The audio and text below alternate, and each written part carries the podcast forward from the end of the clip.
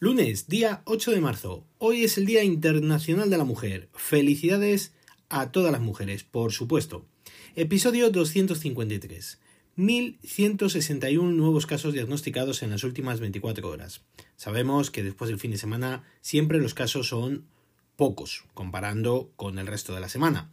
El detalle de estos 1.161 nuevos casos es de 209 en el País Vasco, 183 en Madrid, 127 en Asturias, 109 en Canarias, 102 en Castilla y León, 90 en Cataluña, 69 en la Comunidad Valenciana, 49 en Andalucía, 47 en Navarra, 44 en Cantabria, 41 en Aragón, 24 en Galicia, 13 en Extremadura, 13 en Murcia, 11 en Baleares, 11 en Melilla, 8 en La Rioja, 6 en Ceuta y 5 en Castilla-La Mancha.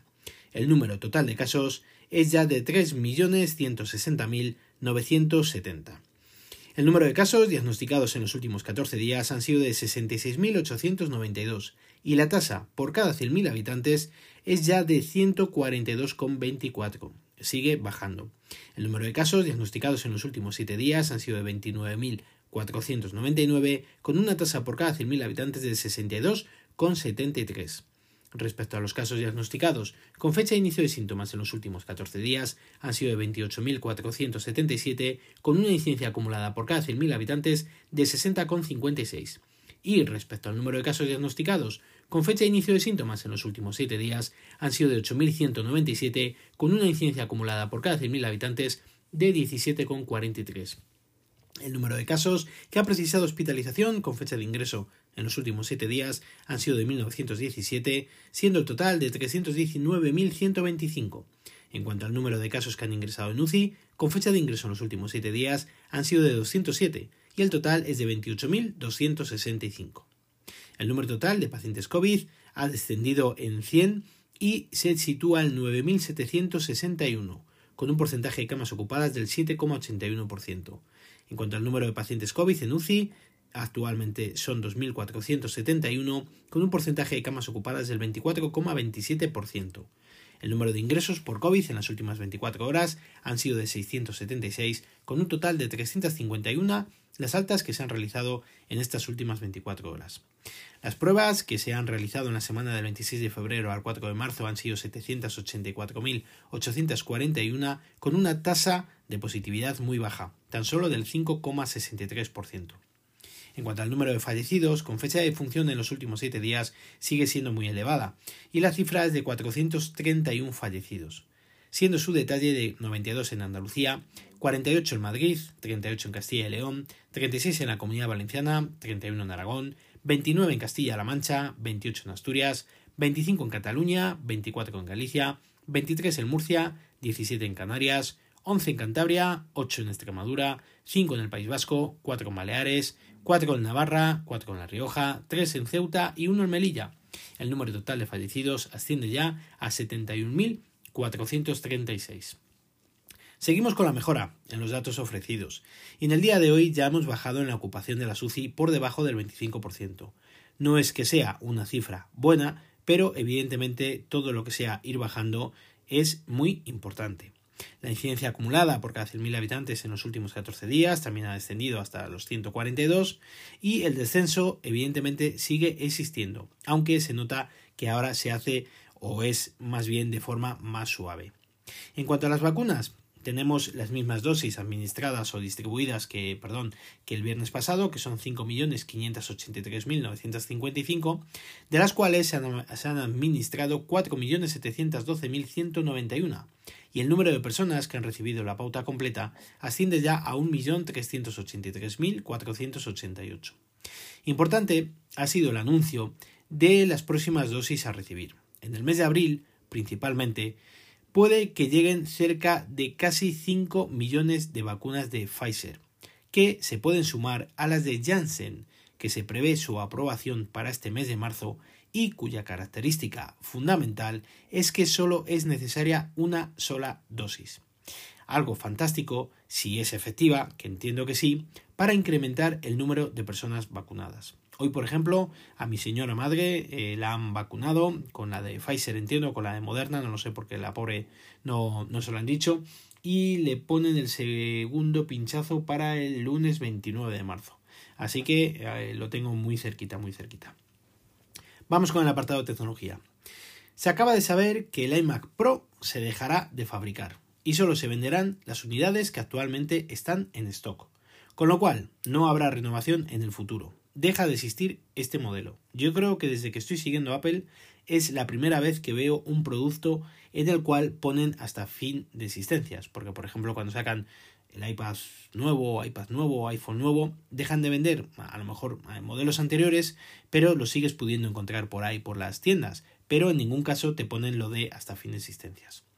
El iMac Pro se diseñó en principio para el mundo profesional, con una espectacular pantalla retina 5K de 27 pulgadas. Viene equipado con un procesador con 4 núcleos que se puede ampliar hasta los 10, 14 o incluso 18. Velocidad de hasta 4,5 GHz que te permiten renderizar imágenes, editar vídeo hasta 9K, retocar fotos, crear efectos de audio en tiempo real y demás de forma espectacularmente rápida y efectiva. Viene con una GPU Radeon Pro Vega con hasta 12 teraflops de precisión simple, 24 teraflops de semi-precisión. Le puedes colocar hasta 256 GB de memoria RAM, hasta 4 TB de almacenamiento en SSD, 4 puertos Thunderbolt 3, admite USB 3.1, salida de Video DisplayPort a través de USB-C, gestión térmica avanzada, altavoces dinámicos, y así podía seguir durante un buen rato. ¿A que no habéis entendido nada? ¿O muy poco? ¿A que sí? Pues normal. Ya veréis ahora cómo sí que lo entendéis. Parte de un precio de 5.499 euros. Oiga, vaya ganga. Ahora más claro. A que lo veis más claro. Ahora mismo, además, es el único modelo que te puedes comprar. No lo puedes personalizar bajo ningún concepto. Te viene con 32 GB de memoria RAM, que esto lo entendemos todos, y un terabyte de almacenamiento, en color gris espacial, con su teclado numérico, con su ratón Magic Mouse 2 y te viene por el precio hasta un cable Lightning a USB. Todo un detalle. Este ordenador fue lanzado el 14 de diciembre de 2017 para suplir la tardanza del Mac Pro que no terminaba de llegar. El mundo profesional andaba algo revolucionado pidiendo la llegada de dicho Mac Pro y terminó llegando este terminal al alcance solo de, como he dicho, los profesionales, que son los que pueden sacar máximo provecho a esta máquina. Y así ha sido hasta la llegada del Mac Pro. Cambiamos de tema. Según lo visto en, una página que he leído en 9 to 5, no Mac, sino 9 to 5 Google, Android Auto va metiendo poco a poco novedades, como habían prometido, en su aplicación para el vehículo. Ya sabéis que soy un fiel seguidor de CarPlay y de Android Auto por el tiempo que pasó en el vehículo, así que estas noticias me interesan mucho y creo que al resto también.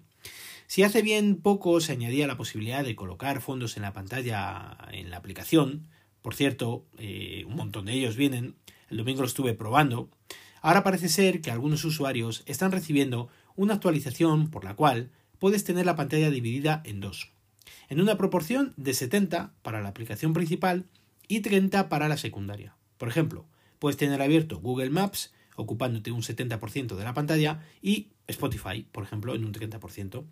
Esta actualización ha sido mediante eh, dicha actualización de la aplicación o sea que me refiero que, que la, actualización no ha sido mediante la actualización de la aplicación, que te metas en la Google Play Store y la, la actualices, que va, sino mediante una liberación desde los servidores de Google a determinados usuarios, con unidades de pantallas panorámicas o más grandes en sus vehículos. Supuestamente llaman pantalla panorámica a las pantallas de más de 7 pulgadas. Mi coche tiene una pantalla, si no me equivoco, de 8,3 pulgadas, con lo cual digo yo que algún día lo tendré funcionando. A día de hoy todavía no me funciona, pero esta semana lo iré probando a ver si me llega la actualización. Con dicha actualización, cuando llegue de forma general a la mayoría de los usuarios, se asemejará mucho más a la interfaz a la de CarPlay, la cual puedes tener, os recuerdo, hasta tres aplicaciones mostrándote información de alguno de, de algún u otro modo. Todo lo que sean mejoras visuales que nos permitan no distraer nuestra atención de la carretera al tener toda a mano, pues bienvenido sea, ¿qué os voy a decir? En fin, amigos y amigas, espero poder grabar podcast esta semana. No os prometo nada durante la semana, pero el viernes está asegurado. De momento, ya sabéis, protegeros, mucho cuidado, seguimos con todas las medidas que nos han implantado, a ver si van vacunando a la gente, sobre todo a, los a los que más lo necesitan para que no se produzcan tantos fallecidos o los que enfermen no sean de, de, forma grave y podamos ir superando esto que parece que vamos por el buen camino. A ver si seguimos así y no volvemos a esa temida cuarta ola. Si queréis contarme algo más, lo podéis hacer al mail elgafaspodcast.com o en Twitter como arroba elgafaspodcast. Recuerda visitar mi blog, os dejo la dirección en las notas del episodio. Un saludo a todos y muchas gracias por vuestro tiempo.